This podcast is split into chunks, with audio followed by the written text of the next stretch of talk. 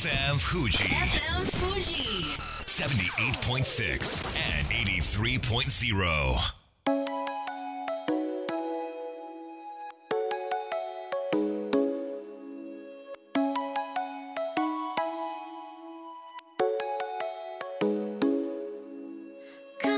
月曜夜のひとときいかがお過ごしでしょうかこの番組「みんなのラジオは」自分の故郷を盛り上げたい。誰かの役に立ちたい。ぜひ知ってほしい聞いてほしい。そんなたくさんの思いを発信していく番組です。本日で第202回の放送東京代々木のスタジオビビットより生放送でお届けしてまいります。昨日大手通信会社の方とお仕事させていただいたんですが雑談でいやもううち社内恋愛無理ですね。絶対無理ですって言い出したんですよ。えなんでなんでって ま聞いたらいやだってハラスメント研修が定期的にあってもう怖くて下手なこと言えないです。しかもリモートがうち進んでるんで余計に仕事以外の話はしづらいですよと。えーじゃあ何？そこの会社の男性社員どうすんのよと。言いましたらいやみんなアプリやってるんですよと。えそれ出会えるの？出会えます。コロナで会えるの？会えないのがいいんですよお互いにって。えどういうこと？どういうこと？って、まあ、聞きますと、まあ、今までですととりあえず写真を見て軽くメールでやり取りしてからもうリアルみたいな感じだったじゃないですかと言われていやまあ知らないけどって。で今はどうなってるかっていうと写真を確認して軽いやり取りをしてその後こうズームとかでオンラインの会話をするそうなんです。そこで話し方とか仕草とかなんとなくその人のキャラクターがより分かるらしいんですよね動くと。なのでいろいろ確認してからリアルで会えるのでがっかりする確率がかなり少ないですということを聞きましてね。表面的には人に会いづらい世の中なんですけれども水面下では男女が効率よくパートナーを探しているという事実が発覚しました。あなたはどんな出会い方をしてますか？こんばんは DJ 西川俊也です。さあそして番組の進行はもうお一方。どうも17万人から選ばれたベストカラーゲニスト有野育です。よろしくお願い申し上げます。よろしくお願い申し上げます。いやそういえば友達はいはい。も出会い系のアプリで出会ってうん。結婚してました、あそうなんだね、はい。もう一昔前だと、うん。それを隠したり全然違う出会い方を結婚式で披露したりしてたけど、うん。今もうそれ全然恥ずかしいことじゃないというかね。ね普通みたいな、はい。アメリカですとその出会いのアプリではい。会って結婚した割合ってもう3割を超えてるらしいんですよ。そうだから日本もそうなるのかなと。で IBJ っていう会社があって、はい。それは日本で初めてその出会い系の会社で上場した会社なんですけれども、その会社の方が言うにはこのコロナ禍でそのかなり利用率が上がってるっていうことなんですよ。へだからこうまあ寂しいっていう思いもあるのかもしれないし、うん少し時間ができたから恋愛したいって思ってる方もいらっしゃるのかもしれないしまあいろいろとこれからの出会い方変わっていきそうです、うんそれでは本日もみんなのラジオ元気よくスタートです FM Fuji FM Fuji. 78.6 and 83.0. この番組は株式会社フレイマプレフィックスネットショップリオリオエクシード株式会社共同司法書士事務所の提供でお送りします。それでは、えー本日は第5週ということでレギュラーコーナーがございません。スペシャルゲストをお招きしております。声優藤沢ゆりさんです。よろしくお願いします。お願いします。はじめまして声優の藤沢ゆりと申します。よろしくお願いいたします。はい。えーではゆりさん簡単に、これどんなことをしているのか自己紹介お願いしてもよろしいでしょうか？はい、えー、といつもはですねゲームの音声や外画の吹き替えそしてボイスオーバーなどなどさせていただいております声を使うお仕事は幅広くされているということで、えそんな藤沢ゆりさん今回は素敵な朗読劇のご案内をしていただけるということでです、ん。今回はですね朗読劇空のかけらの深い青という素敵な作品なのでちょっと今回ちゃんとしっかりとごはい。紹介させていただければなと思っております、ね、もう力が入っているのが伝わってきますけれども、これどんな内容なのか教えていただけますか、はい。とこちらの作品がですね空を自由に飛んでみたい。賑やかに明るくしかし悲しい戦闘機チーム内の描写を題材にしたロマン作品となっております。標準歴48年。これちょっとオリオリジナルの暦なんですけれども。小さな島の航空基地に一人の少女がやってきます。名前はかすみその島は外外外界と隔絶隔絶された特殊な航空実験基地だったんですね、基地にはかすみと同じような年頃そう二十歳とか18歳とかの男女が集められ日々空を泳ぎ続けていました。正体不明の敵との戦いパイロットたちの抱える秘密パイロットたちの抱える秘密大事なの2回言いました。うん。そして動き出すプロジェクトスキャッターと呼ばれる計画。砕け散った世界で命を懸けて空を飛ぶ少年少女たちの感極まる感動をぜひ体験していただければなと思いますなんとなく私は未来の話なのかなって勝手にイメージしましたけれども、うん。でもそれをね若きこう青年たちがうん。演じるということで、はい。こうどんな、まあ、その物語なのか非常に興味深いところですけれどもいくちゃん、はい。あの出演者が何人か知ってる方がいらっしゃるということで。はい4人いました。4人も？はい。結構いるな。はい、まず福山さん福山沙織さん、座長ですね、はい、は歌も上手で、うん。あの本当にエネルギッシュでパワフルな女の子だと思います。うん。あと影山さんがあの、はい。事務所がもともと同じでレうん。ッスン一緒に受けてたっていうのと、はい。あと成田さんはキャラバンストーリーズっていうゲームでご一緒してるのとあとロアケンジさんははい。群馬県みなかみ町のプロジェクトの,、うん。あのレコーディングでお世話になったりとかしております。はい。私もあの何人かあのつながってる方いらっしゃってその中の堀江一馬さん。はい、はい非常に有名なね声優さんですけれども。はい。うん堀江さんとも何度かお仕事させていただいてうんななんでしたっけ？あのアニメの有名な。夏目友人帳あそうそう。田沼くんですね。そうそうそう。田沼くん。その声をやってらっしゃる方もご出演されるということで、まあでも今ねまさにもう何度も言っちゃうんですけどコロナ禍ではい。練習とかってどうやってやるんですか？こちらがですね今あのオンラインでうん。ズームとかでこう顔顔をちょっと一応映してはいるんですけど、はい。ネットオンラインでのあの稽古になっております。出会い系だけじゃなくてうん。朗読劇の稽古もオンラインです。オンラインで。あのうんつい次回やっと面と向かって会うことができるので、はい。今まで詰めれなかったその空気感っていうのうんうんうんうん。をみんなで共有して、はい。どこまでこのお話を深めていけるかっていうのがちょっと楽しみであります。うん。えー、あのうんオンライン稽古って家でややるわけじゃないですか、うん。大きい声とか出せないんじゃないですか？隣に壁ドンされたらどうしようって思いながらまあそれぞれのねご自宅の事情によってまた異なるとは思うんですけれどもかもしかしたら事務所でやってるのかなっていうような方もいらっしゃるんですけどそうですよねうちはんドキドキしながら喋ってました。なるほどスマホかなんか持ってって公園でやってもいいわけですもんね。うんまあそれはそうですね自由ということ。なんか不自由さって感じますか？このオンラインで。いやいえこの作品ぱりこうあのパイロットたちのあのお話になるので無線の会話が多いんですね。そもそもね。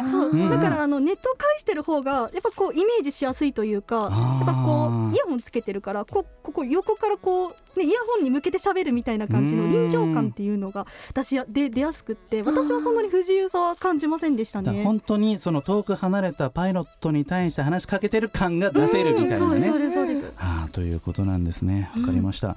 改めて日時やその時間など教えていただけますか？はい、えー、とこちら空のかけらの深い青2021年9月の18日、えー、とキプズにて生配信となっております。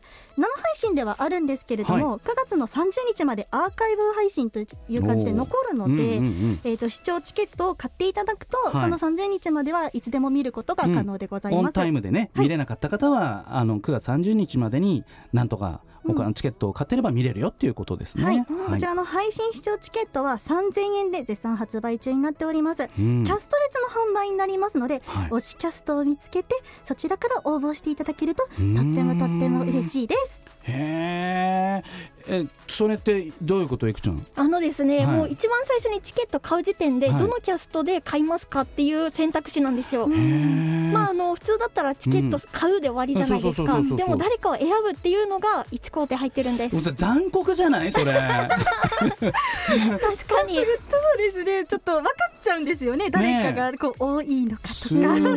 ごい。なんかもう優秀な営業マンとそうじゃないのが分かっちゃうみたいな感じですけれどもまあその緊張感もあって頑張れるっていうところはあるのかもしれないですね。モチベーションにはなりますようんね。うんそうですよね改めてこの朗読劇うん魅力ってどんなところだと思いますか、そうですね。あの舞台動く舞台と違って、うん。耳で聞くからこそこうその世界に入れるというか没入感というかそれが増してさらにこうあの演じている人たちと一緒の世界を共有できるっていうのが私は朗読劇の素晴らしいところではないかなと思います有野由紀さんは朗読劇ってご経験はあるんですか？あるんですよ。でその時いやちょっと一、一個失敗しちゃったことがあって、はい。はい。私朗読劇の座り姿が、うん。あのちょっと足開いて座っちゃってたんですよ。あららのステージの上で座ってたんですけど、でそれを映像見返した時に気づいて、うわうんやっちまったって思いました。座り姿勢が美しくなかったと。そうです。だから気をつけようって思いました。うーん。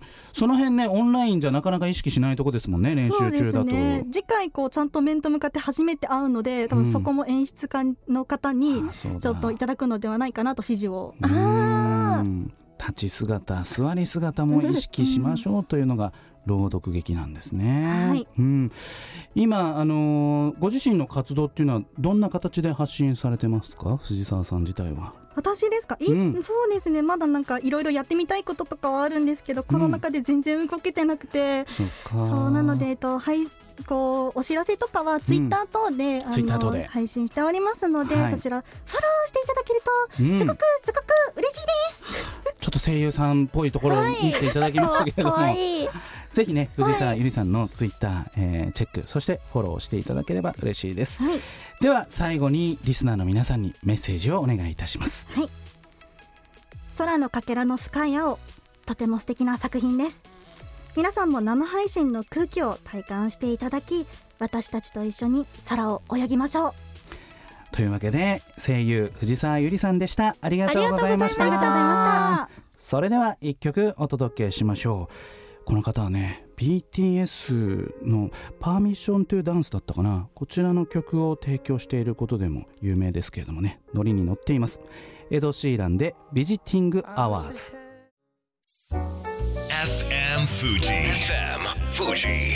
78.6 and 83.0. さあみんなのラジオ改めまして私西川俊也と有野育で。お届けしております後半はこちらの方をゲストでお招きしました女優田中杏樹さんですよろしくおよろしくお願いします願いします。よろしくお願いします。有野由紀さん、はい。田中杏樹さん、はいとっても美しいでしょ？美しい。ありけがとうごど、ざいます。びっくり前職は警察官なんです、はい、やっておりまし意た。外。ねえ見えないでしょで今あのードラマ「箱詰め」すごく人気があるドラマですけれども、はい、話題のドラマ。もそちらの6話に出演されたんですよねそうですね。はい、うん出演させていただきました。すごい。。そうどんな形で出演したのか軽く教えていただけますか？はい、あのー警察募集の女性警察官ポスターに、あはい出させていただいてました。そうそうそうそうおー番組の中盤あたりだったかな そうですね。交番の中での役者さんたちのやり取りでさらっとねそのポスターが出てきて そのポスターに写っているのが田中杏樹さんというところなんですけれどもさあいくちゃん杏樹さんにメッセージがいつ届いておりますので、はい紹介をお願いしますはい、ラジオネームリキュールさんからです。皆さんこんばんは。こんばんこんばはんは。有野さんは副反応大丈夫でしょうか？あ。そうなんです。ワクチンね昨日打ってきました。うんうんうん大丈夫です。ありがとうございます。昨日の今日なのね昨日の今日です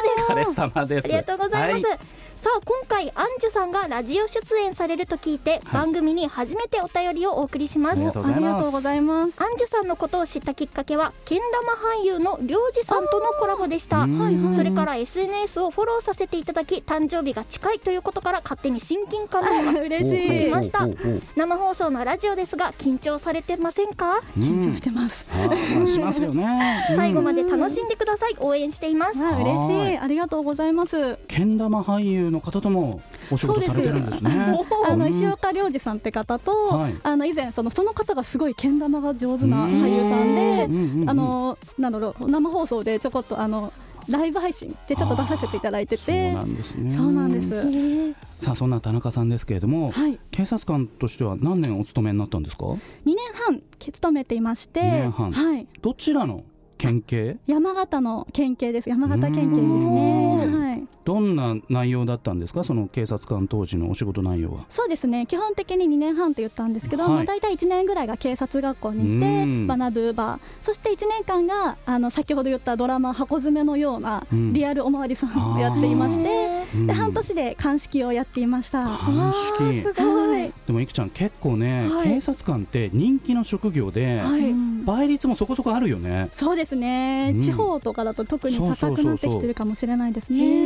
私も地方に友人いますけれども、うん。あの地元であのー結婚したい職業ランキングみたいなのって 地元の銀行か公務員か、はい。警察官とかね、そういう、うん、あの人気の職業で。そうですね。特に女性からは人気な警察官かもしれないですね。そうなんですね、はい、でもそんな人気の職業を2年半で退職されるはい。ことになるわけですけれども、うん。これはどういった考えがあって、あのきっかけが、まあ、鑑識に入ったことなんですけど、うん。まあ、ちょっと人の死をリアルに感じることが多くて、あのまあ、自分でね時間は有限だなって改めて思いましてまあ小さかった頃から夢だったね芸能活動をやりたいなと思ったのがきっかけですね。そもそも鑑識ってどういう仕事ですか？鑑識はですね、うん。証拠を必ずつかむ仕事っていうか、もうすごいかっこいいんですよ、もう鑑識がないと犯人を有罪にすることができないのですごく重要な責任感のある仕事ですね。そこでご遺体と向き合うことがあるってことなんですか？ありますね、あのかんなんだろう鑑識で検視ってあるんですけど、うん。あのまあ、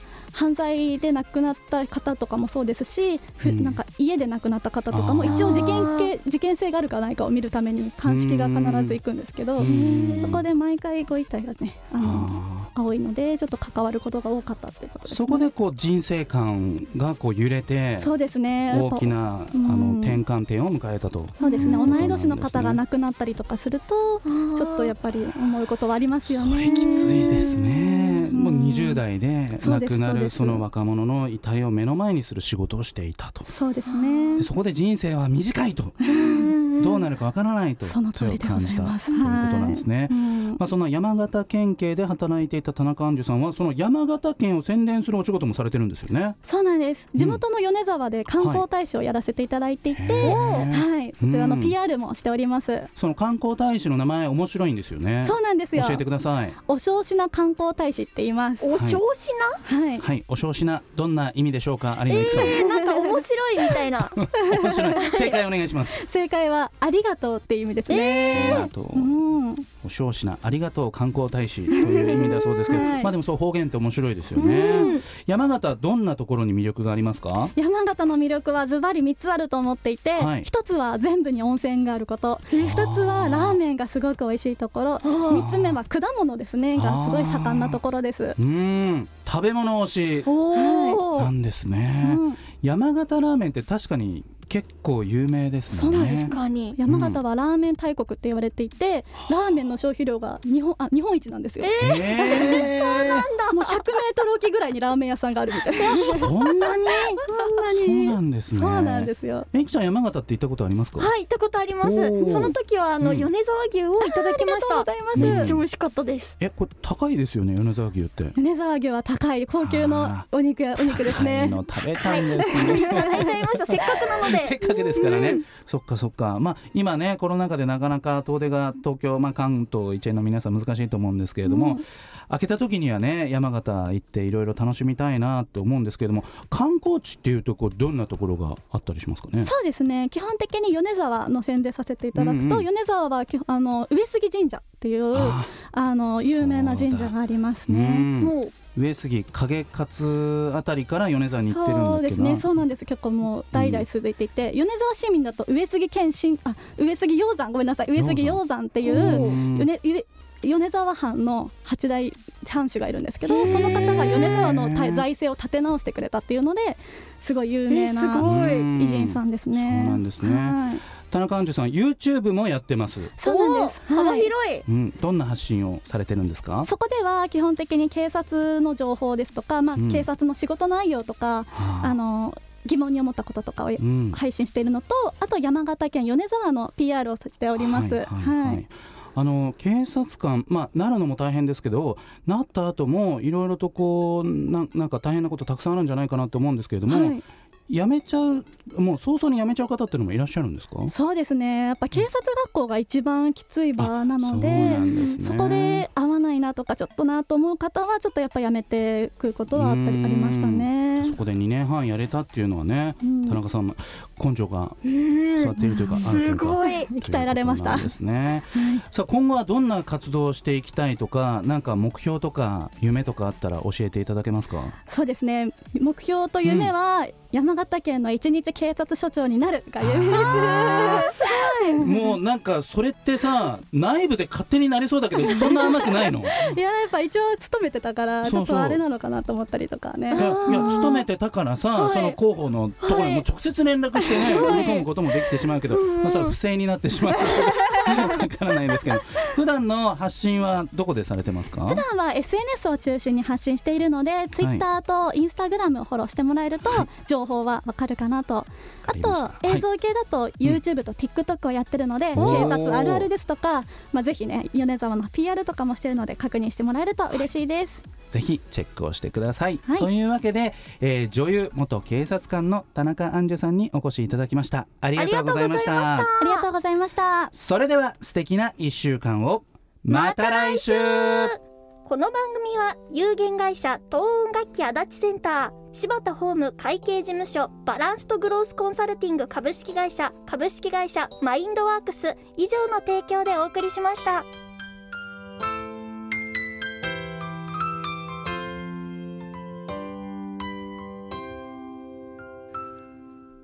最後だと分かった。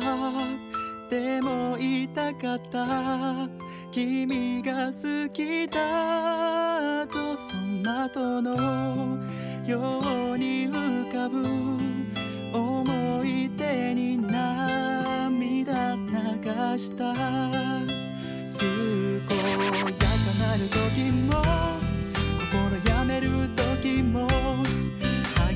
てくれたしいつだって味方でいてくれた。勘違いした僕はそんな状況に甘えいつまでもこんな時が続くものだと過信して全力で君を愛さなかった。